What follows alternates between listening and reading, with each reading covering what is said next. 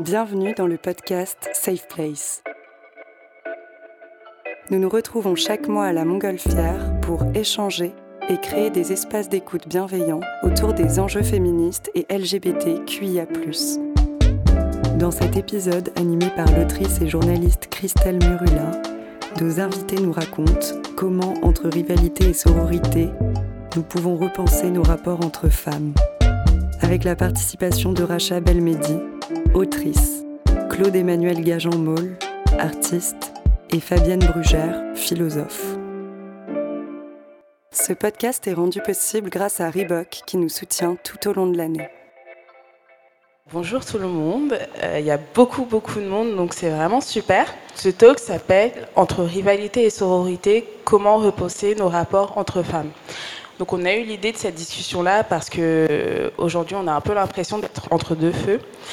D'un côté, euh, règne l'idée que les femmes sont incapables de s'unir, que les femmes sont forcément rivales, quel que soit le domaine euh, d'expertise, que ce soit le domaine professionnel, en amitié, en amour, dans la famille, que l'entraide n'existerait pas entre les femmes. Surtout dans les sphères féministes, il y a l'idée qu'on doit absolument être soror entre nous, qu'on doit être un bloc uni, qu'on doit forcément se serrer les coudes coûte que coûte. Et entre les deux, il y a assez peu de nuances. Et nous, on voulait questionner toute cette nuance euh, aujourd'hui. Donc, euh, il y a trois invités avec moi qui sont parfaites pour répondre à toutes ces questions. Donc, d'abord, il y a Racha Belmedi. Donc, bonjour. Bonjour.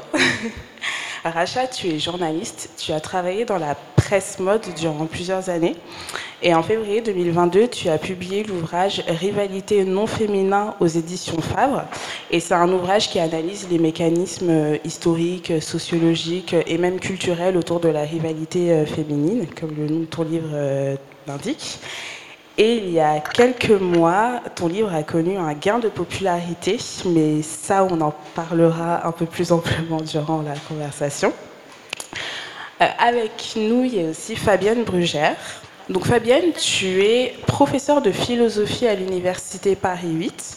Euh, tu étudies aussi les théories féministes et en février 2022, tu as publié avec Guillaume Leblanc le livre Le peuple des femmes, un tour du monde féministe, qui est en gros une enquête sur la place des femmes euh, dans leur société autour du monde, notamment dans les pays du Sud. Et euh, les femmes, quand tu dis les femmes, c'est vraiment toutes les femmes, qu'elles soient hétéro, cis, etc. Donc LGBTQIA+, dans le monde donc avec une vraie diversité euh, de femmes. Et Claude Bonjour. Alors, comment te présenter, Claude? Tu es artiste, mannequin, activiste pour les droits des personnes transgenres. Tu es aussi podcasteuse puisque tu fais partie de la team Hotline, euh, le podcast sexe de Nouvelles Écoutes. Exactement. Voilà. Est-ce qu'il y a autre chose? C'est le moment. Euh, à peu près tout.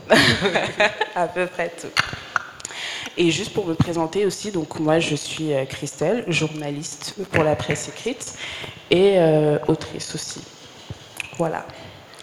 Donc on va entrer dans le vif du sujet tout de suite. Euh, Racha, donc ton ouvrage s'appelle Rivalité féminine non féminin. il est vrai que dans les sphères féministes, c'est quand même assez tabou justement d'adresser le fait que non, les femmes ne sont pas toutes des sœurs. Pourquoi est-ce que toi, tu as voulu évoquer la rivalité féminine et non pas la sororité dans ton bouquin? Alors, c'est parti de plusieurs expériences désagréables que j'ai eues avec des femmes euh, d'un point de vue personnel ou d'un point de vue professionnel. Euh, et euh, j'étais vraiment assez étonnée de, de, me rendre compte qu'il n'y avait pas vraiment de littérature à ce sujet. j'ai trouvé quelques livres qui était très spécialisé, un petit peu psychologisant, euh, et ça m'intéressait pas forcément. J'avais envie de lire quelque chose d'un petit peu plus global sur le sujet parce que ça me travaillait vraiment beaucoup, ça m'a toujours beaucoup interrogé, et euh, bah, j'ai décidé d'écrire le, livre que j'avais envie de lire finalement. Est-ce que ça a été euh, difficile justement de pouvoir l'écrire? Est-ce que tu as été accusée de trahir la cause féministe puisque tu te revendiques comme étant féministe? Oui, alors ça c'est très clair pour moi, j'ai toujours été féministe, c'est une évidence depuis toujours, depuis que j'ai 6 ans. Je n'arrivais pas à accepter le fait que le masculin l'emporte sur le féminin, pour moi c'était absolument inacceptable. Et ça a toujours été quelque chose de très évident que j'ai développé un peu plus tard, en passant par euh, les Spice Girls, les choses comme ça. Euh, et en gros, ce qui m'avait vraiment beaucoup, beaucoup frappé, c'est le fait que, euh, c'est le fait que voilà, on n'avait pas vraiment le droit de dire que la rivalité féminine existait vraiment. J'avais un peu l'impression que c'était quelque chose qu'en tant que féministe, on était censé un peu balayer sous le tapis, qu'on était un peu censé euh, euh, éviter d'évoquer pour pas alimenter certains stéréotypes à propos des femmes. donc, j'ai eu des réactions très contrastées. Il y a eu des femmes qui m'ont vraiment, vraiment, vraiment, euh, vraiment supporté là-dessus, qui m'ont beaucoup aidé, qui m'ont euh, raconté leurs histoires et je les remercie pour ça. Euh, mais il y a eu d'autres femmes qui n'ont pas vraiment compris ma démarche et qui m'ont accusé d'être porte-drapeau masculiniste, enfin des choses comme ça, ce qui était assez troublant. donc ouais, ça n'a pas toujours été très bien accueilli et je pense qu'il y a pas mal de femmes qui sont dans l'incompréhension de ça, peut-être parce qu'elles n'ont pas vécu elle-même la rivalité féminine. Hein. Je ne dis pas que c'est une expérience qui est totalement universelle, mais euh, j'ai eu vraiment... Euh, ce qui comptait pour moi, c'est ça, c'est que j'ai été quand même énormément soutenue par la plupart des femmes à qui j'ai euh, évoqué mon projet, et voilà, c'était le plus important pour moi. Et justement, en parlant de soutien entre femmes, Claude, est-ce que pour toi, c'est vraiment quelque chose qui allait de soi, de se soutenir forcément entre femmes? Et est-ce que tu as eu l'impression d'avoir forcément bénéficié de sororité dans ta vie? Euh, La réponse est non, forcément, euh, parce que euh, j'ai dû, dans un premier temps, être invitée dans ces cercles, disons, de féminité. je vais employer ce terme parce que pour moi c'est important. Il y a les cercles féminins et, et en désunion avec celui-ci, il y a les cercles masculins. Le premier cercle dans lequel j'ai été introduite, c'était dans les cercles du coup du mannequinat, euh, précisément les filles qui étaient in between, donc qui ne participaient pas au cercle, je dirais, de ce que, de ce que c'est être mannequin euh, straight, les mannequins euh, typiques qu'on voit d'habitude sur les podiums. Ben là, c'était la première fois que je me retrouvais introduite dans un groupe de personnes cisgenres, précisément des femmes, qui euh, bah, luttait elle-même euh, pour euh, cette petite intersectionnalité qui était qu'elle faisait pas du 34, qu'elle faisait entre du 38 jusqu'à très très haut au niveau des tailles et dont elles ont bah, tout simplement pris la décision de m'introduire à l'intérieur.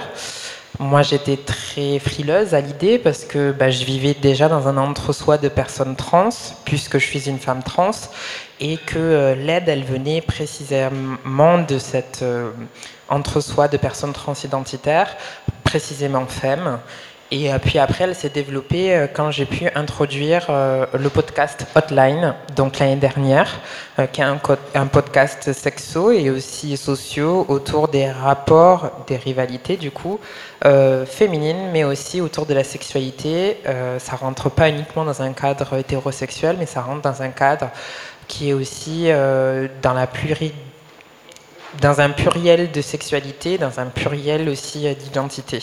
Et c'est là que j'ai pu me rendre compte précisément, donc ça fait pas longtemps, ça fait un an et demi, qu'il euh, n'y avait pas forcément de rivalité dans les groupes féminins, surtout celles-ci genre. Voilà. Et Fabienne, donc si on veut analyser les rapports sociaux entre femmes, donc ce qui est le but de cette conversation, il faut aussi admettre que les femmes ne sont pas toutes égales entre elles. Et ça, c'est un point sur lequel j'aimerais beaucoup insister. Donc toi, euh, grâce à ton livre et grâce à tes recherches, tu as pu interroger des femmes dans le monde entier, euh, de toutes les classes sociales, euh, de tous les genres aussi. Est-ce que tu as pu voir que la sororité était perçue de la même manière, euh, par exemple, dans les pays occidentaux comme dans les pays du Sud? Peut-être juste avant de répondre à la question, juste se dire qu'en termes de rivalité, euh, moi, je suis dans un milieu, la philosophie, où il y a assez peu de femmes, mais ça n'empêche pas. Les femmes ne sont pas pour autant euh, voilà, euh, très très sympas à l'égard les unes des autres. Il y a quand même beaucoup de compétition dans le milieu de la recherche, voilà, beaucoup de rivalité. Donc voilà, c'est quelque chose qui existe aussi. Alors, pour venir sur cette question justement des, des, femmes et, et, et, de la possibilité de, de la constitution d'une sororité, c'est vrai qu'il est important de partir du fait que les situations des femmes ne sont pas toutes les mêmes. Là-dessus, euh, c'est quand même un, travail du féminisme depuis, euh, depuis longtemps. Euh, dès les travaux de, Simone de Beauvoir, hein, dès le deuxième sexe en 1949, puisque lorsque Simone de Beauvoir essaie de, essaie de lancer l'idée du sujet femme, d'abord elle le lance toujours au pluriel, et elle dit toujours ce qui compte, ce sont les situations d'oppression. Et euh, bien sûr, les situations d'oppression, bah, à travers le monde, elles, sont dans une, grande, dans une grande diversité. Cela est euh, renforcé par deux choses, à mon avis, cette diversité des situations euh, d'oppression. C'est renforcé par le fait qu'il y a quand même ce qu'on peut appeler un nord global et un sud global, que souvent euh, les situations des femmes euh, dans les pays du Sud ne sont pas celles des femmes dans les pays du Nord, qui a quand même des, phénomènes euh, de pauvreté extrême. De toute façon, il faut d'ailleurs rappeler que 70% des pauvres dans le monde sont des femmes. Ça, c'est quand même quelque chose qu'il faut toujours avoir en tête. Donc, y il y a ces différences nord-sud qui vont peut-être permettre, euh, j'y reviendrai, d'appréhender euh, autrement les questions de sororité. Et puis il y a une deuxième chose à prendre en considération, c'est quand même la mise en place de ce capitalisme qu'on pourrait appeler tardif, mais qu'on pourrait aussi appeler néolibéralisme. Et le néolibéralisme, c'est aussi un moment où le système économique et le système politique renforcent les compétitions de toute façon entre les individus au nom, au nom d'un individu euh, performant, qui est d'ailleurs souvent un individu producteur mâle, etc. Mais toujours est-il que du coup, dans, ce capitalisme ou ce, néolibéralisme qui est très voué à la compétition, eh bien, les, rivalités s'accentuent et puis parfois les différences euh, entre des hommes productifs et puis des femmes que l'on renvoie euh, du côté de la sphère de la reproduction sociale, du soin, de la maison, s'accroissent aussi. Donc il y a, y a, déjà ces deux choses-là. Après, ce que je, ce que je dirais, c'est que dans, le travail euh, que j'ai que j'ai pu mener à travers plusieurs livres, hein, jusqu'au peuple des femmes, sur ces questions euh, justement de, de, de, possibilité de sortir de la rivalité. Parce que bien sûr que les rivalités entre femmes, elles existent, elles existent déjà historiquement à cause de la manière dont les femmes sont cantonnées à l'espace privé, elles sont cantonnées à la maison, donc euh, d'une certaine manière elles sont cantonnées à des relations obligatoires entre elles qui créent forcément des rivalités. La femme est bien sûr un objet sexuel, donc en tant qu'objet sexuel, eh bien elle doit se différencier aussi des autres objets sexuels. Enfin tout ça, c'est en quelque sorte, on pourrait dire, l'histoire de l'hétérosexualité euh, qui a déjà été racontée bien des fois et qu'on pourrait encore raconter. Sur les mouvements euh, féministes eux-mêmes, en termes de, de sororité, ce que je dirais, c'est qu'il me semble qu'aujourd'hui euh, se joue énormément de choses dans ce qu'on appelle justement le Sud global. Et je prendrai euh, l'exemple de, de l'Amérique du Sud, à la fois de l'Argentine, mais aussi du, du, Brésil. En Argentine, je crois que c'est constitué à travers l'histoire du féminisme une vraie sororité qui est une sororité intergénérationnelle. C'est-à-dire que l'Argentine, les, luttes féministes et donc l'idée que les femmes peuvent s'entraider, qu'elles peuvent arriver à quelque chose politiquement ensemble, ça commence en fait avec ce qu'on appelle les mères de la place de mai au moment de la dictature. Ces mères qui vont euh, justement manifester parce que leurs fils ont disparu dans ce moment où, finalement on emprisonne en particulier euh, les hommes, les fils. Et puis ça se poursuit après dans des mouvements euh, féministes de lutte euh, pour le droit à l'avortement. Hein, jusqu'au moment où finalement l'Argentine, en 2020, va légaliser l'avortement. Et puis ça se continue avec Ni Una Menos, tout ce mouvement à partir des années 2015-2016 autour des féminicides. Et l'idée, pas une de moins, il faut, arrêter de tuer euh, justement les, les femmes et femmes en un sens donc très, je répète, euh, très, très large dans son application. Donc, si vous voulez, la sororité, c'est un peu la construction même d'un processus féministe à travers les générations, le fait de, passer le flambeau féministe et de dire, ben voilà, on va, essayer de construire des formes politiques de solidarité, mais qui correspondent aussi à l'idée de, construire de l'égalité. Parce qu'effectivement, euh, que peut-il y avoir comme euh, sororité entre, par exemple, une femme cadre néolibérale euh, et puis une, femme migrante qui arrive en Europe et, qui n'a pas un sou quelque part. Et, même, quelle, sororité existe-t-il? Quelle possibilité d'entraide et d'écoute existe-t-il même en Europe? Entre, par exemple, une, Danoise dont les études sont payées par le gouvernement et puis une Roumaine ou une Bulgare qui vit avec très très peu, très, très peu d'argent.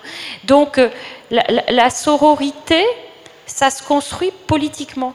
Et ça se construit déjà dans les mouvements d'émancipation des femmes par le souci aussi des classes aisées euh, vis-à-vis des femmes plus pauvres. Et, et ça, ça ne va pas de soi dans le féminisme. Mais je crois que ça va peut-être encore moins de soi dans le féminisme parfois qu'on appelle féminisme du Nord, qui a été parfois aussi un féminisme bourgeois. Euh, donc, en fait, euh, il, faut vraiment euh, repartir de cette question des situations des femmes et bien avoir en tête que, que les femmes, de par le monde, ont des destins très différents et que construire une sororité, eh bien, c'est déjà construire de, des possibilités d'égalité. Très bien. non, mais justement, euh, donc Racha, tout à l'heure, quand je te présentais, je disais que ton livre avait connu un, un gain de popularité il y a quelques semaines. Donc juste pour euh, résumer euh, assez brièvement euh, ce qui a pu se passer. Donc le 9 février dernier, dans l'émission Quotidien, la chroniqueuse Ambre Chalumeau a évoqué la rivalité féminine. Donc la veille, elle avait demandé ton livre en service presse et le lendemain, tu découvres à la télévision qu'en fait, elle reprend énormément des exemples que tu as pu citer dans ton livre d'une manière chronologique sans jamais te citer. Et euh, donc tu as fait un post Instagram euh, où tu évoques justement les blanches privilégiées qui omettent de créditer les femmes racisées. Donc c'est un post qui a énormément tourné, il y a eu un énorme bad buzz. Finalement, quotidien, bon, je ne vais pas m'épancher là-dessus, mais a répondu en gros, on n'a pas plagié. En fait, il y a eu beaucoup, beaucoup de commentaires qui disaient que justement, cette affaire prouvait la rivalité féminine que c'était assez ironique alors qu'en soi, peut-être que justement, ça va au-delà euh, de la rivalité féminine et que euh, bah, ça convoque plutôt des choses beaucoup plus sociales, en fait, cette affaire. Est-ce que tu peux nous, en dire un peu plus? Euh, alors en fait, ce qui s'est passé, bon déjà je dois préciser que j'étais vraiment la première surprise de l'écho qu'a eu mon poste, parce qu'à ce moment-là j'étais très peu suivie, j'étais pas très connue, mon livre avait fait un peu l'objet d'un intérêt poli, mais c'était pas non plus euh, la folie au moment où il est sorti. Et ce qui s'est passé là, c'est finalement une confirmation de euh, la thèse que je défends dans le livre, à savoir que tout le monde se passionne pour les rivalités féminines. C'est-à-dire que quand il y a deux femmes en compétition, quand il y a deux femmes qui s'affrontent, tout le monde regarde. Mm. Et je ne suis pas certaine justement que euh, si la chroniqueuse avait été un chroniqueur, je ne suis pas du tout certaine que ça aurait eu le même, le même retentissement. Et euh, d'ailleurs, je l'ai pas mal déploré parce que j'aurais préféré qu'on ne l'interpelle pas, elle, mais qu'on interpelle plutôt l'émission et le système qui a permis que de telles pratiques puissent, euh, puissent exister finalement. Parce que si on se permet de telles pratiques, c'est que voilà, euh, les autorités au-dessus autorisent de tels comportements et c'était assez particulier parce que voilà, c'était l'illustration parfaite de tout ce que je décris dans mon livre, à savoir voilà, deux femmes qui s'opposent. ça intéresse tout le monde finalement. Et est-ce que ça convoque pas aussi des rapports sociaux en fait? Parce que euh, du coup, bah, la chroniqueuse vient d'un milieu assez privilégié et il y a eu quand même, après la sortie de ton livre, deux autres euh, ouvrages sur le même thème qui ont eu un plus gros retentissement médiatique, mais de la part de femmes qui justement euh, sont intégrées en fait dans le sérail médiatique, dans le sérail littéraire, etc. Et est-ce que, selon toi, le fait de enfin toi tu es une femme racisée qui vient pas forcément d'un milieu euh, très très aisé. Est-ce que selon toi toute cette affaire c'est justement une preuve ou pas que la sororité c'est encore quelque chose à construire? Alors je te corrige juste sur un point, mais pas pas parce que je suis pas à l'aise avec ça ou quoi, mais c'est juste histoire d'être honnête. Je ne peux pas dire que je viens pas d'un milieu privilégié. C'est-à-dire que je suis quand même fille de diplomate. Je ne vais pas, je vais pas jouer là-dessus. Voilà. Je préfère préciser au cas où, quoi, qu'on m'accuse pas de faire pleurer dans les chaumières. ce qui s'est passé là comment dire, on était en plein débat à ce moment-là sur les Nepo Babies, les choses comme ça. Mm. Donc forcément, elle, elle s'en est pris plein la figure parce que je pense qu'elle a, un petit peu pris pour les autres, elle a un petit peu pris pour tout le monde. Ça, encore une fois, je le déplore. Et ensuite, c'était assez intéressant de noter le fait que euh, plusieurs livres étaient sortis justement au sujet de la rivalité féminine dont d'autres écrits par des autrices blanches, sauf que c'est mon livre à moi qu'elle a choisi de sélectionner, alors que les autres avaient eu plus de visibilité et euh, ça aurait été plus simple en fait de les, obtenir. Et je pense qu'elle aurait été un petit peu plus obligée de les créditer, parce que justement ces personnes-là étaient beaucoup, beaucoup plus installées dans le milieu et euh, beaucoup plus visibles. Et euh, il y a vraiment quelque chose, une espèce de rapport de force qui s'est joué euh, dans le fait de choisir précisément euh, le livre d'une autrice racisée, un livre qui n'avait pas eu un, énorme retentissement au moment où il est sorti. je pense que voilà, c'est vraiment le rapport de force habituel entre dominant, dominé, blanc, non blanc, racisé, voilà. Donc, encore une fois, c'était une parfaite illustration de, de mon livre. Tout à l'heure, Fabienne, tu, évoquais le fait que parfois la sororité, elle pouvait être assez difficile entre plusieurs groupes euh, sociaux. Ce qui me fait penser que toi, Claude, du coup, bah, tu es une femme trans. Et donc, euh, on est en France et il y a beaucoup, beaucoup, beaucoup de transphobie. Notamment des figures que je ne vais pas forcément nommer qui, justement, incarnent la transphobie. Moi, très souvent, je vois en commentaire qu'il faut euh, cesser d'harceler ces femmes transphobes, etc parfois au nom de la sororité, qu'il faut les ignorer au nom de la sororité. Mais est-ce que c'est possible d'être soror avec des personnes qui nous oppressent, selon toi? Non. non, c'est là où euh, vient en fait euh, ce biais euh, qui est très tranchant. C'est-à-dire que voilà, ces mouvements féministes, elles se tournent vers des luttes qui servent des agendas politiques. Donc là, précisément, le fascisme est principalement l'extrême droite. D'ailleurs, on le voit depuis euh, deux mois, vu qu'il euh, y a un mouvement social qui se produit et dont la bourgeoisie est pointée du doigt, euh, avec ce système de retraite et les reversements des salaires et compagnie. Ben, on n'entend plus parler de ces dynamismes de, personnes trans. On le voit en revanche se, se, propager l'outre-Manche ou alors euh, euh, l'outre-Atlantique avec euh, l'extrême droite aux États-Unis, où on peut voir tout simplement les personnes qui sont les plus déclassées et disqualifiées de leur humanité perdre encore plus de droits. Donc là, ben, la première target, c'est qui? C'est précisément les femmes transracisées, euh, précisément celles qui sont ben, noires, celles qui sont euh, euh, sans abri, celles qui sont souvent migrantes, qui perdent encore plus de possibilités de droits. Et au fur et à mesure, ça remonte dans les strates sociales. Donc on va le remarquer, par exemple, avec, dans certains États, la protection qui vient en avant, c'est-à-dire qu'il faut protéger les enfants les enfants sont la première ligne de mire puisque ce sont des, euh, corps qui n'ont pas vraiment de droit. Ils sont euh, dirigés par euh, les personnes qui les ont faites, c'est-à-dire leurs parents. Et donc, du coup, elles perdent aussi des droits. Donc, par exemple, en, en, IAO, vous avez une loi qui vient de passer qui oblige les personnes non majeures, en dessous de 21 ans, de détransitionner. Elles ont six mois pour le faire à partir de il y a deux jours en arrière. Euh, après ce laps de temps-là, elles encourent des peines judiciaires qui vont euh, jusqu'à de la prison, euh, des amendes, ce genre de choses.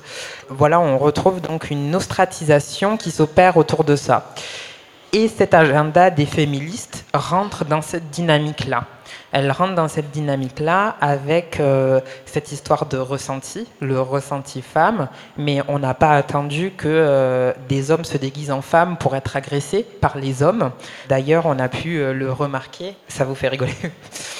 Moi, bof mais euh, dans le sens où euh, voilà, cette dynamisme de ce féminisme qui est clairement d'extrême droite vise à tourner le sujet sur autre chose que les sujets qui sont vraiment importants et vraiment sociaux. Euh, voilà. Aujourd'hui, en France, même si les personnes trans sont aidées, elles restent quand même en dessous de la moyenne de ce que peut être l'accessibilité d'une femme cis à savoir ne pas aller débattre de euh, son identité devant un juge pour avoir des papiers qui correspondent à son identité de genre, euh, de ne pas être en permanence pour sa conscience, pour sa santé mentale, un état de euh, carrément de cause, de discussion publique devant des milliers de personnes. Je pense à TPMP avec Anna. Je pense aux personnes qui donnent la parole aux, féministes, aux, aux féministes. Tout ça ne participe pas à un certain bien-être et aboutissent en fait à euh, des violences qui sont encore plus sous-jacentes. Euh, les suicides des personnes trans, précisément des femmes trans, elles n'interviennent pas par euh, le poids accès de, de, transitionner, mais parce que la société les rejette en permanence. Et tout ça se retrouve aussi au fin fond du système social. Là, par exemple, on parle de l'accessibilité au travail, mais aussi de la retraite, des possibilités qu'on fait en tant que personne femme pour avoir l'accessibilité au travail. Mais par exemple, les personnes trans, elles n'ont pas accès au travail de base. Si elles veulent pouvoir être introduites dans la société, il faut qu'elles puissent transitionner. Si elles veulent transitionner, il leur faut de l'argent. Si elles n'ont pas l'économie pour pouvoir transitionner, elles ne peuvent pas transitionner. Mm. Donc il leur faut un travail. Mais le travail est à la fois un espace de violence et aussi un espace d'oppression pour elles. Donc du coup, elles ne sont pas introduites dans ce domaine-là et on n'en parle pas. C'est là où rentrent les strates de sororité, c'est-à-dire plus on est privilégié par rapport à cette échelle sociale vis-à-vis du patriarcat, moins on se rend compte de ce qui se passe en fait, de, des choses dont on s'assoit avec ses privilèges dessus. Par exemple, c'est pareil, moi, avec euh, euh, Racha, je suis une personne privilégiée euh, en tant que personne trans. C'est-à-dire que j'ai un toit sous ma tête, je travaille, je suis soutenue par des personnes, j'ai un petit privilège, j'ai un cis-passing. Tout ça participe à ma survie dans la société en tant que femme. Mais je pense à mes sœurs qui travaillent au Bois de Boulogne. Elles ne travaillent pas au Bois de Boulogne parce qu'elles en ont envie, euh, pour la plupart. Elles travaillent au Bois de Boulogne parce qu'elles n'ont aucune accessibilité à la possibilité de vie des femmes françaises, ne serait-ce que pour avoir une carte de, séjour, d'accessibilité aux soins médicaux avec la transmission de VIH euh, pendant les passes l'accessibilité euh, aux vaccins contre les MST, l'accessibilité à la PrEP, ce genre de choses qui sont inaccessibles dans ces domaines-là parce qu'elles euh, sont complètement ostratisées de euh, leur de leur statut social. Donc on revient encore à ce truc de démystification autour de l'humanité. Donc les personnes trans, elles sont destituées de leur humanité, elles ont quasiment plus leur statut de femme euh, quand elles sont femmes dans cette société. D'ailleurs, on le remarque même dans leurs relations, je dirais, personnelles, perso, en dehors des cercles professionnels, il y a une forme de compétitivité qui se crée et euh, d'avoir un besoin de pouvoir restaurer comme une forme de vérité où euh, la discrimination, la transphobie, la transmisogynie rentrent en jeu. Je peux prendre un exemple simple. Euh, par exemple, j'ai fait une soirée euh, vendredi dernier. J'étais avec un groupe de personnes cisgenres. Bah, du coup, j'étais intéressante d'un point de vue du regard masculin. Donc, je commençais à me faire chafouiner par des hommes. Et il y a une femme cisgenre de la soirée qui a voulu restaurer pour elle une forme de vérité. Donc, elle est allée voir ces hommes et leur dire est-ce que tu savais que cette femme était un homme avant? Pour pouvoir me destituer en fait de ma féminité, de mon, euh, de mon statut de femme. Et en fait, cette chose-là, c'est vraiment le prisme euh, des oppressions, c'est-à-dire qu'on va chercher la personne la plus opprimée dans la pièce pour pouvoir détourner sa propre oppression afin de se réévaluer par rapport au prisme du patriarcat. Et ça, ben, c'est ce que subissent en permanence, par exemple, euh, ben, les, personnes trans. Et j'utilise le terme personne trans parce que euh, ben, il y a toute une pluridisciplinarité, je dirais, autour de ce que c'est la féminité chez nous. Euh, elle est très individuelle finalement. Et donc voilà, je sais pas, j'ai parlé beaucoup, désolé. Non, mais tant mieux si tu parles beaucoup, on adore t'écouter. Mais du coup, ça me fait penser à une question. Est-ce que les, dynamiques de rivalité féminine, est-ce qu'on doit forcément les imputer au patriarcat? Est-ce que c'est forcément dû que au patriarcat? Je ne sais pas qui voudrait répondre à ça, toutes les trois même. Bah, je pense que le patriarcat est quand même essentiel là-dessus. Hein. Enfin, le patriarcat, on le sait maintenant, c'est un système. C'est un système qui place un, un, masculin fort, un féminin faible. Après, c'est un système qui place l'hétérosexualité euh, aussi au, centre de la, de, de, la machine capitaliste. Après, c'est un système qui pose des identités fermées, alors que précisément les identités, elles devraient être ouvertes. Euh, et permettre justement euh, la, possibilité de la, transformation. Et euh, donc c'est un système, c'est un système qui barricade, c'est un système qui crée des cages.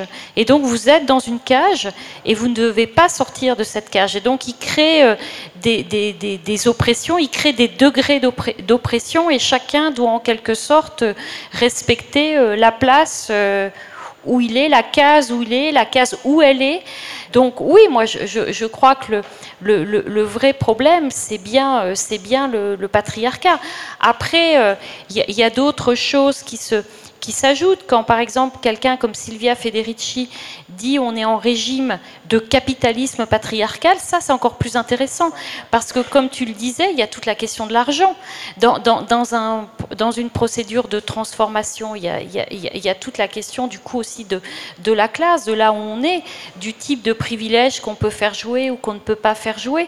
De, la même manière, euh, dans, dans, le système capitaliste, il y, y a des positions attendu de la place de la part des hommes et des femmes.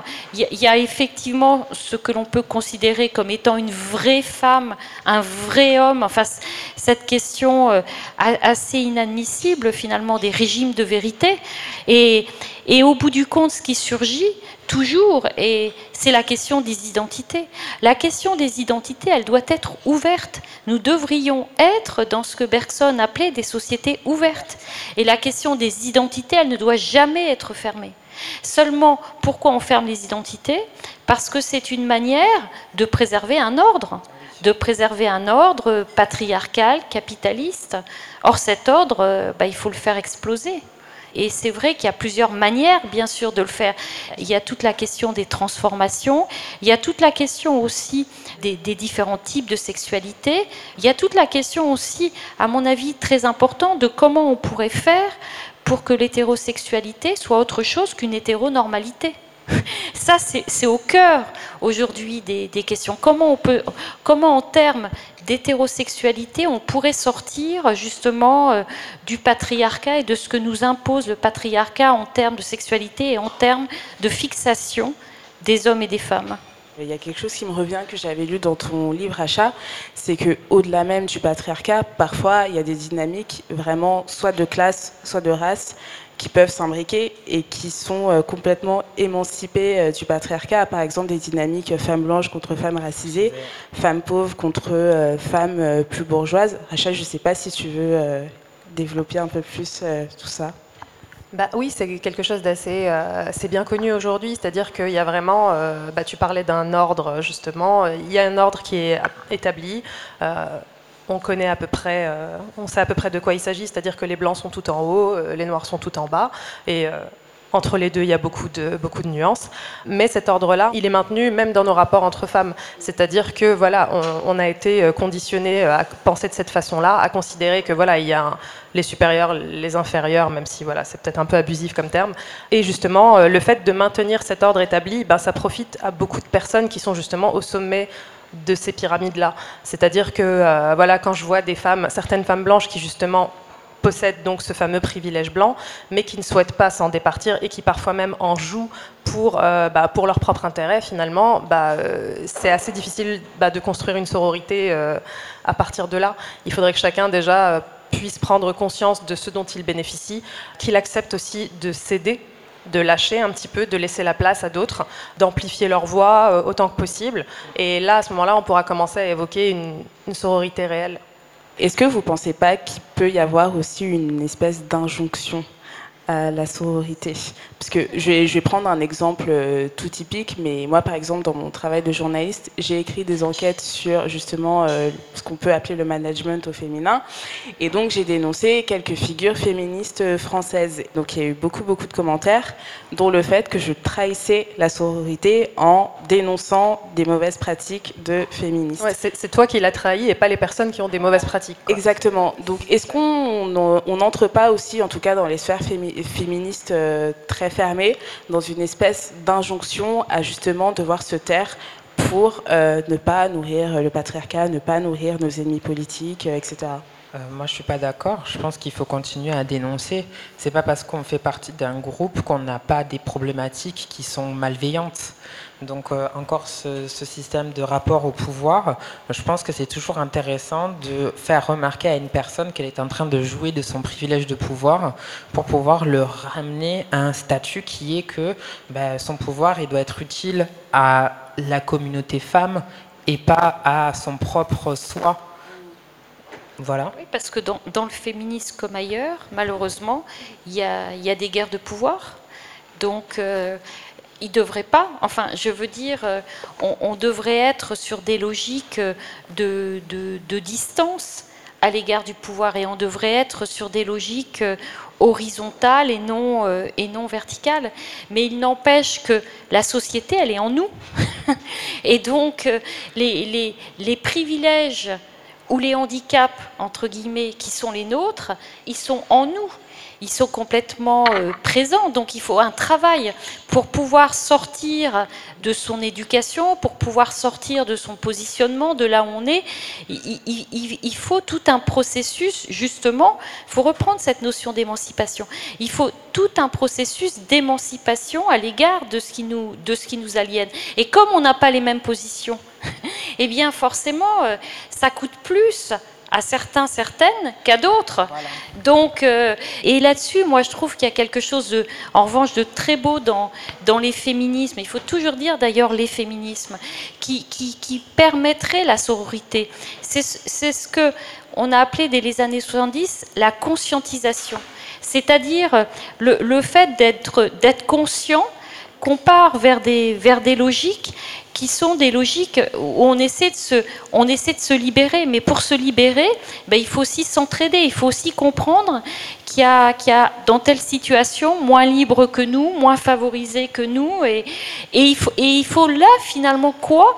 Quelque chose dont on parle de moins en moins, il faut de la générosité. En fait, je pense que le, féminisme, les féminismes doivent être généreux. Et qu'être dans la générosité, c'est justement être capable de, se rapporter aux autres qui ne sont, qui sont pas forcément dans les mêmes situations.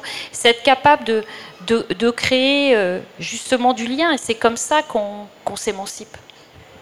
Moi, je voulais juste ajouter une chose par rapport à ce que tu disais sur le fait de taire les mauvaises pratiques. Euh, la chose vraiment qu'il faut retenir de ça, c'est que euh, les victimes de ces mauvaises pratiques sont d'autres femmes. C'est-à-dire que quand une femme est une mauvaise manageuse, par exemple, on sait, enfin, plusieurs études montrent que les femmes harcèlent d'autres femmes, en fait. C'est-à-dire que les femmes, pour elles, c'est la double peine. C'est-à-dire que quand elles sont harcelées, euh, elles peuvent être harcelées par les, par les hommes, et lorsque elles peuvent également être, voilà, il n'y a pas de sécurité pour elles lorsqu'elles ont une manageuse. Euh, il y a plusieurs études qui le montrent, et ça, c'est quelque chose qu'il faut garder en tête, c'est-à-dire qu'il faut vraiment aider euh, toutes ces femmes-là qui, subissent ça, ce sont elles les victimes, et il faut garder à l'esprit que ce sont elles les victimes et pas les personnes qui les harcèlent et qui ont des mauvaises pratiques. Mais du coup, est-ce qu'il n'existerait pas une sororité à géométrie variable du coup? Est-ce que, euh, la, sororité, enfin en tout cas, la sororité très personnelle n'irait pas que vers les femmes qui nous ressemblent? Personnellement, et ça n'engage que moi, je crois à la transversalité. Donc, euh, je pense que j'aime recevoir le discours, enfin l'écoute, euh, remarquer euh, les arguments qui sont amenés. Et ensuite, ben, malheureusement, il faut, il faut les ranger dans, un ordre qui montre à quel point certaines souffrent plus que d'autres dans les oppressions pour pouvoir créer quelque chose de plus juste. À savoir que si on s'occupe des problématiques des personnes qui souffrent le plus, les problématiques des personnes qui souffrent le moins vont s'enchaîner dans euh, les lois qui sont créées, qui sont liberticides à l'encontre des personnes les, plus minorisées. Si elles sont euh, résolues, si elles sont euh, supprimées, elles, remontent dans l'échelle sociale et elles finissent par être supprimées aussi euh, dans différentes strates. Donc malheureusement, c'est là où, par exemple, il est dur pour euh, les féministes de, première vague, qui sont souvent blanches, de classe bourgeoise et compagnie, d'abdiquer de, sur leurs euh, privilèges. C'est de se rendre compte que les problématiques qu'elles vivent ne sont pas les plus dangereuses, elles ne mettent pas vraiment en, en danger leur vie de façon directe. Et ce mécanisme-là, pour pouvoir l'absoudre, je dirais, il va par l'écoute. Si on n'introduit pas dans ces mouvements-là un pluriel de féminité avec différents statuts de vie, que ce soit social, que ce soit racial, que ce soit euh, au niveau de, de l'endroit d'où on vient, donc par rapport aux migrants, que ce soit aux questions des identités, mais aussi des sexualités, s'il n'y a pas une entente, s'il n'y a pas une fluidité qui se crée dans ces seins-là, on ne peut pas saisir l'enjeu de ce qui se passe pour la, corporalité femme et créer sororité autour de ça. Parce que la rivalité aussi, elle intervient dans ça, c'est de se dire, moi je suis prioritaire vis-à-vis au combat d'autres personnes. Mais si on n'en est pas consciente de, ne pas être euh, prioritaire, on ne peut pas laisser la place à d'autres discours aussi. Et c'est là où les mécanismes d'oppression et de pouvoir se mettent en place. Ouais, peut-être d'ailleurs. Euh, cette notion d'écoute, tout comme la notion de voix qui a été utilisée euh, tout à l'heure, c'est deux notions qui sont, qui sont fondamentales parce que la sororité, ça peut pas être seulement le, côté informel de relations interpersonnelles. Parce que bien sûr, si on en reste à ça, bah, comme tu le dis, on sera toujours euh, entre nous, avec, euh, avec celles qui sont comme nous, on va, on va créer des réseaux seulement affinitaires. Et donc, il faut après une société dans laquelle on doit réclamer des dispositifs d'écoute, des dispositifs d'écoute pour toutes les femmes. On doit réclamer que toutes les voix soient entendues et pas seulement euh, justement certaines. Après tout, l'exemple de, quotidien est justement assez intéressant en termes justement de, non-écoute euh, des voix. Donc, il faut une société où, où, on mette au point des dispositifs d'écoute, où, on rende possible l'expression des voix, de toutes les voix, de ce qu'on a à dire, de ce qu'on a à raconter sur les oppressions euh, qu'on peut subir. Il faut écouter les récits d'oppression. Il faut qu'ils puissent être entendus dans leur diversité. Donc, il faut une politique de l'écoute et il faut une politique des voix. Et il faut des institutions, il faut des collectifs qui rendent possible et qui, et qui concrétisent euh, tout cela. Euh, du coup, je rajoute quelque chose. Je pense que le mot allié, ça vous parle. Ben justement, il rentre dans tout ce prisme-là. Euh, une personne qui est alliée, elle est à l'écoute de ce qui se passe autour d'elle pour pouvoir mieux amener quelque chose. Donc dans la création d'un groupe, il faut être allié de toutes... Alors c'est dur de, dire avec justesse qu'est-ce qui est juste ou pas euh, sur le moment, mais dans le groupe, il y a des dynamiques où justement les rapports de pouvoir ils doivent disparaître et euh, c'est là où euh, ce terme d'allié il rentre en compte. C'est euh, ben, par exemple, comme on est en train de le faire aujourd'hui, vous êtes à l'écoute de ce qui est en train de se dire pour pouvoir tout simplement retransformer ce discours et l'émanciper et le, le, vulgariser autour de vous pour qu'il prenne plus de pouvoir et plus de dynamisme et plus de justesse, justement. Voilà. Dernière question. Selon vous, est-ce que la sororité existe vraiment ou pas?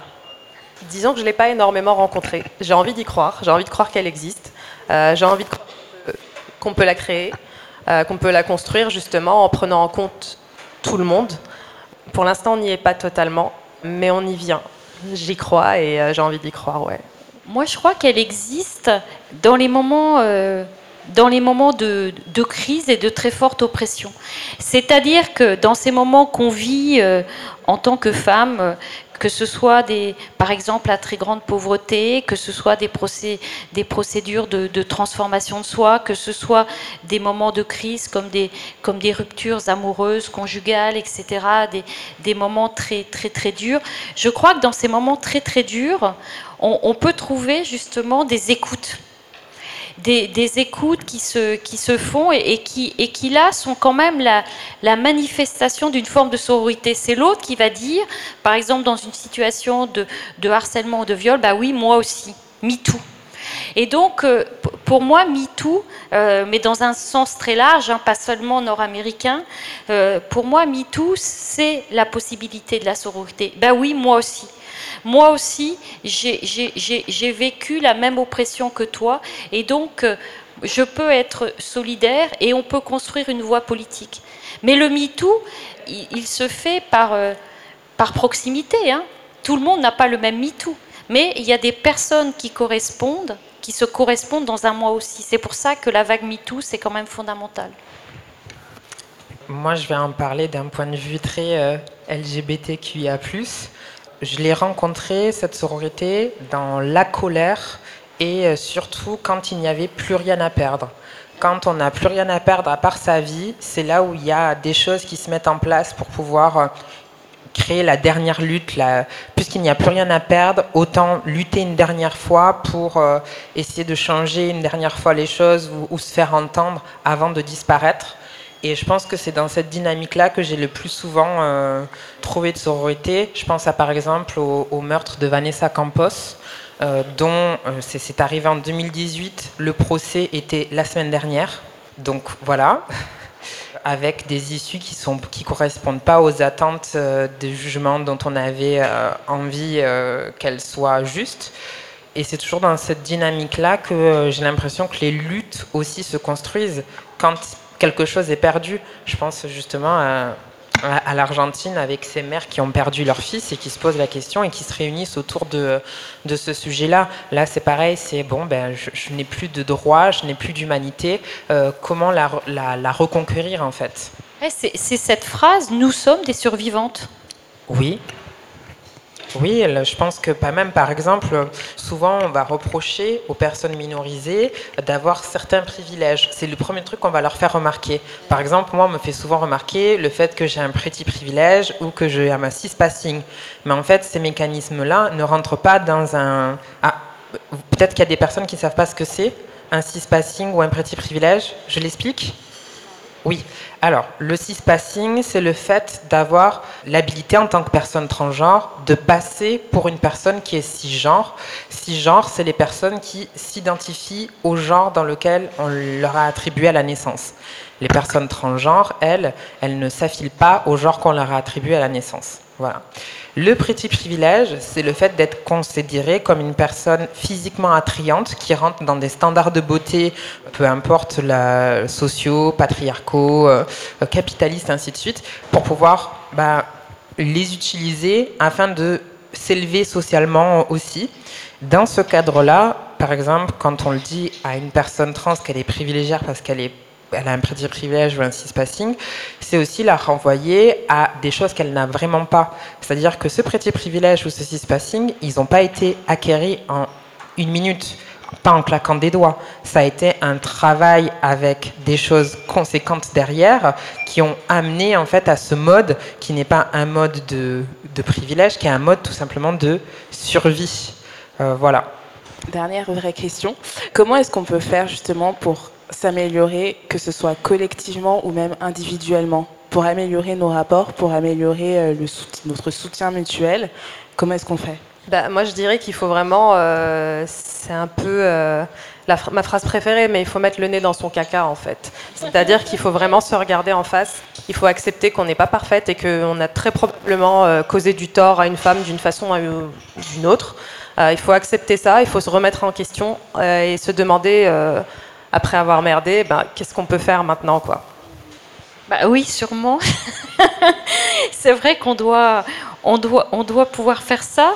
Après, je crois aussi qu'on doit aussi se déculpabiliser parce que c'est quand même aussi beaucoup le système qui nous, qui nous envoie aussi dans ces relations de rivalité. Oui, Donc, les, émotions qu'on ressent par rapport au système sont valides, mais les réactions qu'on a ne le sont pas forcément. Oui, mais il faut faire attention je pense, parce que c'est quand même souvent une tendance en plus des femmes, de se culpabiliser. Donc je pense que je pense qu'il faut quand même pas se culpabiliser. Il faut aussi, euh, il faut aussi pouvoir se dire que bah, il faudrait que la société change, que c'est pas seulement nous, euh, c'est pas seulement nous qui, devons changer, mais c'est aussi la société, c'est nous. Oui, ah non, mais pas seulement. La société, euh, c'est aussi les institutions, c'est aussi, euh, la politique, et c'est pas seulement l'addition de tous les individus. Donc, ce que je veux dire par là, c'est que je pense qu'il faut surtout pas se culpabiliser par ailleurs, parce que la société telle qu'elle fonctionne, elle nous oblige à la rivalité souvent. Et donc, euh, je crois que, voilà, en tout cas, il ne faut pas se culpabiliser individuellement. Je vais juste faire une petite aparté. Je pense qu'aussi cette rivalité, elle, euh, elle s'instruit dans l'éducation. Euh, c'est-à-dire qu'on va toujours soutenir, les hommes vont toujours se soutenir entre eux, même dans leurs bêtises. Et même quand ils fautent, ils sont toujours on continue à les élever socialement, là où les femmes elles sont tout le temps mises en compétitivité et euh, il faut euh, toujours de, ce prisme-là, c'est-à-dire euh, être la meilleure pour être choisie par un homme afin d'assurer ce côté biopolitique de l'espèce. Ça, c'est un truc aussi qu'il faut qu'on prenne conscience. Moi, je vais rester un peu plus vaste. Je vais dire que pour atteindre cette sororité, on n'a pas besoin d'être entièrement d'accord sur absolument tous les sujets et on n'a pas besoin d'être concentré aussi sur tous les sujets. En revanche, il faut se réunir sur euh, un, même objectif, et cet objectif, c'est détruire le patriarcat. Voilà. Est-ce que vous avez des questions? Euh, moi, je voulais vous poser une question sur la sororité du quotidien. Quand euh, Christelle parlait de comment on l'applique euh, et tout ça, moi, ça me fait penser que ma mère, elle m'a toujours dit de donner l'argent aux femmes. Et quand il y avait, je sais pas, quand on allait faire les courses ou quand on pensait à acheter quelque chose, elle, elle préférait toujours payer une femme que payer un homme. Déjà parce qu'on sait que l'argent des femmes, elle va aux familles et qu'il y a une juste répartition derrière et c'est comme ça aussi qu'on les élève. Donc, qu'est-ce que vous pensez aussi de cette sororité euh, qui s'applique au monde dans lequel on vit et qui s'applique au quotidien bah, c'est essentiel justement, c'est ce qu'on ce qu'on disait tout à l'heure quand on parlait des personnes moins privilégiées et de l'importance de leur, donner, de leur donner de la force, d'amplifier leur voix, de les rendre plus visibles. Là, ce dont tu parles, le fait de donner de l'argent, bah voilà, c'est aussi une façon de donner de la force à une femme, de lui permettre de, de vivre tout simplement, euh, d'avancer dans son quotidien, d'élever ses enfants. Euh, c'est hyper important et ça passe, ça passe forcément par ça, bien sûr. Euh, et je pense, je, permets de rajouter autre chose, je pense que euh, aussi, il euh, n'y a pas besoin de penser dans sa globalité. Si tu veux que ça soit au plus juste possible, pense de façon locale à ce que tu peux faire dans la plus proche proximité avec toi-même. Ne serait-ce que, par exemple, directement te rendre dans les associations pour pouvoir, par exemple, donner cet argent. Et peut-être que la sororité, elle sera aussi plus facile quand quand toutes les femmes auront euh, une chambre à soi, finalement.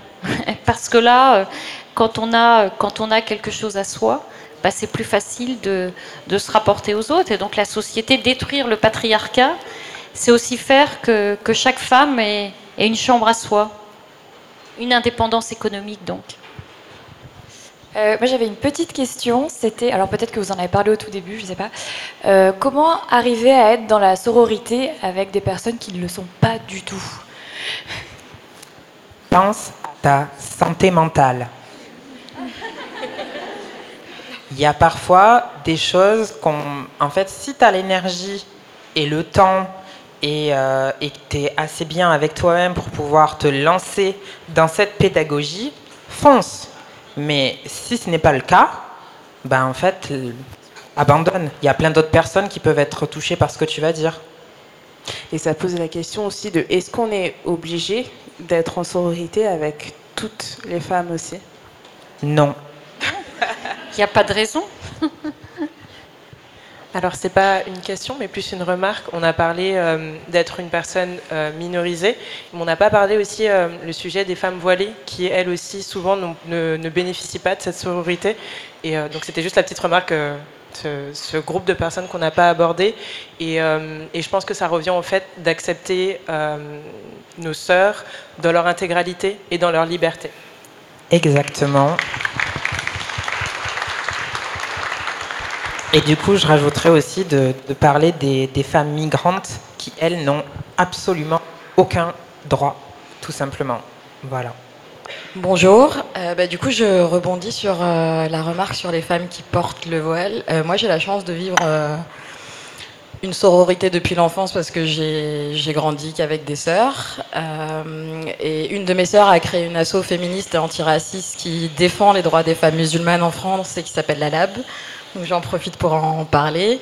Et la sororité fait partie de nos valeurs comme dans plein d'organisations féministes, mais ça veut dire aussi que c'est quelque chose qu'on travaille parce que pour être solidaire, faut se connaître. Euh, donc on fait ce qu'on appelle des conversations intentionnelles, c'est-à-dire qu'on prend des temps en one-to-one pour euh, apprendre à se connaître, pour apprendre à partager les raisons pour lesquelles on entre dans cette lutte, ce combat, cet assaut, ce qui permet finalement de se rallier les unes aux autres et de créer des amitiés politiques qui deviennent une vraie sororité. Donc voilà. Euh, je voudrais rajouter un truc aussi, c'est-à-dire qu'aussi le fait qu'on ait le temps ici euh, de, se poser la, question sur la sororité, ça rentre dans un schéma où nous, on a le choix de pouvoir se poser cette question, là où il y a tout un groupe de femmes qui trop en exercice de survie pour pouvoir prendre euh, le temps et l'espace de pouvoir aborder ces questions-là. Et là aussi, on ne peut pas leur reprocher d'être sur euh, absolument tous les fronts. C'est pour ça que tout à l'heure, je disais qu'on n'a pas besoin d'être euh, en accord avec tout le monde ou s'intéresser à tous les sujets. Le plus important, c'est de suivre une ligne directrice qui va dans le même sens. Voilà. Mais c'est vrai que la sororité, ça se travaille, et c'est vrai que c'est fondamentalement politique, et que toute politique, eh bien, euh, suppose un, travail euh, collectif, suppose des, on pourrait dire des dispositifs, dont ceux de l'écoute, dont ceux d'apprendre à se connaître, etc. Donc tout à fait, c'est vraiment intéressant. Une politique de gauche. Moi j'avais une question du coup. Euh, je pense qu'on a tous et toutes une idée de ce que c'est la sororité, mais est-ce que vous, vous auriez une définition un peu plus précise à donner? Et euh, j'avais une autre question. Comment on fait quand on n'est pas d'accord avec une femme? Je prends l'exemple par exemple de notre première ministre. Il n'y a jamais eu autant de 49-3 que euh, sous son mandat. Euh, je pense qu'on est beaucoup à ne pas être d'accord avec ce principe-là. Et du coup, comment on se positionne? Parce que c'est une femme qui défend ces actions-là. Du coup, moi je suis pas d'accord par exemple avec ça, mais c'est une femme et j'ai pas non plus envie de la pas de la décrédibiliser, mais enfin, je ne sais pas comment dire en fait. c'est comment se positionner par rapport à ça, quoi. Euh, moi, je peux te conseiller de regarder euh, une interview d'une personne, alors j'ai plus son nom en tête, sur le média Blast, euh, qui traite de la, des femmes et de la politique. à savoir qu'il il y a un grand machisme et masculinisme qui opère auprès de ces femmes dans la politique. Peut-être que si tu le regardes, tu changeras d'avis. Et en tout cas, peut-être que sur cette question-là, ce qu'il faut surtout faire, euh, c'est se concentrer sur le texte de loi de réforme des retraites, qui, quoi qu'il arrive, n'est pas un texte favorable aux femmes. Donc voilà, finalement, plutôt que de, parler de la Première ministre, il vaut peut-être mieux parler euh, du texte lui-même et, de tout ce qu'il rend euh, difficile et compliqué pour les retraites de beaucoup de femmes. Ça, c'est un vrai point de, à mon avis, de mobilisation féministe. Bah, moi, je trouve que tu soulèves un point vraiment intéressant, c'est-à-dire qu'il euh, y a certaines femmes qui, justement, participent à ce patriarcat, qui, euh, bah, qui trouvent leur compte, finalement. Et Elisabeth Borne en fait partie, c'est-à-dire que c'est quelqu'un qui n'hésite pas à porter une mesure qui est complètement euh, antisociale, si je puis dire, qui va, euh, qui va détruire la vie de milliers, de millions de personnes, et qui le fait justement parce que c'est quelqu'un qui a été, bah, elle a été déjà placée là. Euh, et c'est souvent comme ça, hein. on, met souvent des femmes en avant pour porter des projets particulièrement difficiles à faire passer. Je pense aussi à la loi El Khomri, par exemple. Et ces femmes-là, moi, pour moi, on ne devrait pas se poser la question en termes de sororité. Pour moi, c'est plutôt euh, des personnes qui, euh, finalement, j'aime, pas trop cette expression, mais ont quelque part choisi leur camp. C'est-à-dire que c'est des personnes qui choisissent de perpétuer euh, bah, des schémas violents et qui, pour moi, ne sont pas si différentes que ça des HSBC, comme on dit, c'est-à-dire mhm. les hommes straight, blancs, cis, voilà, voilà, cisgenres. Pour moi, c'est un HSBC peut parfaitement être une femme. Et euh, quelque part, c'est aussi, euh, c'est aussi ce qu'on retrouve avec Elisabeth Borne. Donc pour moi, la question de la sororité ne se pose même pas finalement. Et n'oublie pas aussi que même si elle a un certain pouvoir, elle est aussi outil. C'est-à-dire que c'est pas pour rien qu'on met une femme première ministre. C'est que quand elle va échouer, si elle échoue, eh ben, ça servira aux masculistes pour dire que les femmes, elles sont pas à même de diriger quelque chose, tu vois. Donc il faut que tu le vois aussi de cette manière-là. Parce que si elle a été mise à cette place-là, c'est pour justement valider euh, des discours qui sont machistes et patriarcaux, en fait. De toute façon, la fraternité ou la sororité au sommet de l'État, J'avoue que pour ma part, euh, je suis très sceptique. Et si je peux me permettre aussi, c'est que euh, parfois les femmes qui sont mises à ces positions-là ne font pas forcément le jeu du patriarcat, comme on, aime, comme le dire, elles font le jeu du pouvoir en fait. Elles font le jeu de leur caste sociale, le jeu de leur race, le jeu de leur euh, orientation sexuelle, tout ce que tu veux. Et donc que parfois il est aussi important de ne pas imputer euh, que euh, les systèmes qui entourent les femmes à leurs actions, mais juste euh, de prendre en compte le fait que ces femmes-là puissent être complètement conscientes de ce qu'elles font. Et donc de ne pas les, délester de leur, de leur responsabilité en fait. Peut-être que là ça aiderait. Bah, merci à toutes les trois en tout cas d'avoir participé à cette conversation et merci, merci au public.